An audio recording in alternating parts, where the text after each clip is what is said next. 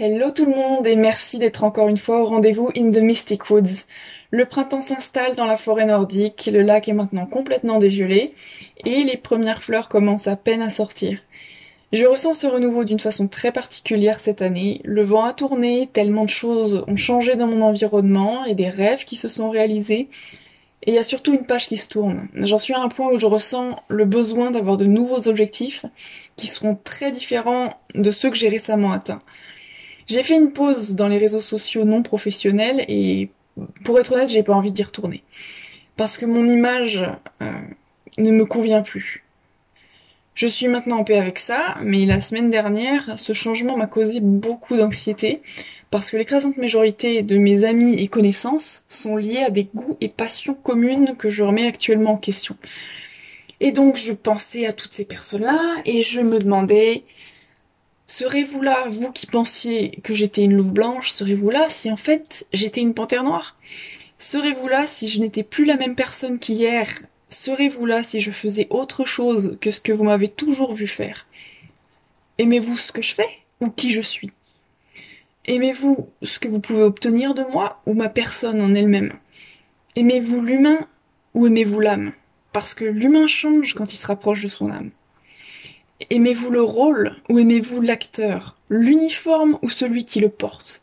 Si je change de costume, vous me suivrez toujours? Voilà, c'était les interrogations que j'avais parce que j'ai très peur de l'abandon et du rejet, parce que j'avais peur de perdre les personnes qui comptent, parce que les relations commencé sur euh, des bases euh, d'affinité communes. Mais si ces personnes sont restées dans mon entourage, c'est pas pour ces raisons. Euh, peut-être qu'en fait, une affinité, c'est rien d'autre qu'un prétexte pour, pour se rencontrer. Une passion, ce n'est pas, à mon avis, quelque chose en particulier, mais c'est la façon de faire quelque chose. Le véritable fil rouge, ce n'est pas le sujet qui me passionne, c'est la passion qui m'anime. Et je suis prête à lâcher prise maintenant.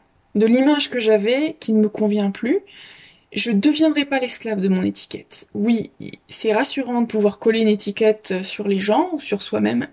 Ça permet de savoir à quoi s'attendre euh, et pour soi de savoir dans quelle direction aller aussi. Parce que quand on se définit, on se contient à une certaine image à laquelle on, on doit se conformer. Et si elle est positive, ça peut avoir du bon, et c'est ça qui, à un moment de ma vie, m'a fait sortir du trou, honnêtement. J'étais perdue, et je me suis posé cette question. Ok, tu es quoi? Une artiste. Alors dessine. Un musher. Alors va entraîner tes chiens. Une sportive? Ok, alors fais des pompes. Et ça m'a donné la discipline de me remettre sur pied. La société accorde beaucoup de valeur à la constance et à la cohérence, et ce sont des, des grandes qualités, ça c'est certain, parce que ça témoigne d'une bonne discipline, euh, d'une clarté d'esprit, c'est un signe de fiabilité, de quelqu'un qui se connaît. Mais parfois c'est seulement une façade et il faut la montrer coûte que coûte pour se faire accepter. Et ça, beaucoup de gens l'ont compris.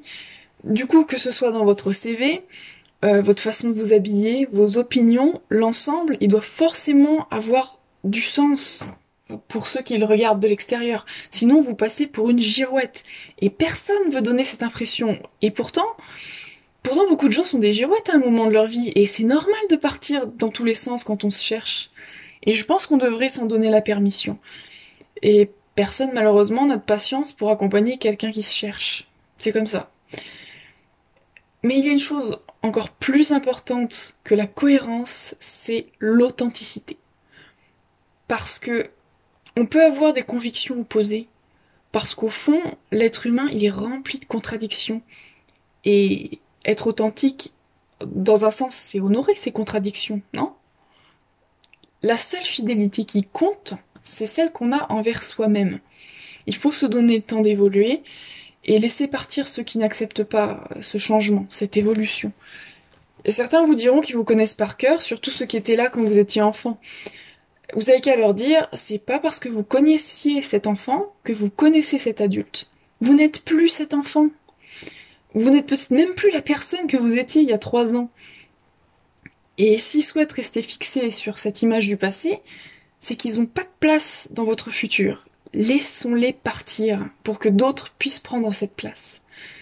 Ceux qui resteront auront gagné leur place comme membres de votre famille d'âme. Alors, aujourd'hui, j'ai envie d'être cette personne qui se montre telle qu'elle est, qui n'a pas peur de déplaire ou de décevoir. J'en ai fini de vouloir me conformer aux attentes des autres et j'assume mes contradictions, mes goûts, mes choix. Et j'aimerais vous demander, me retrouverez-vous là où je suis?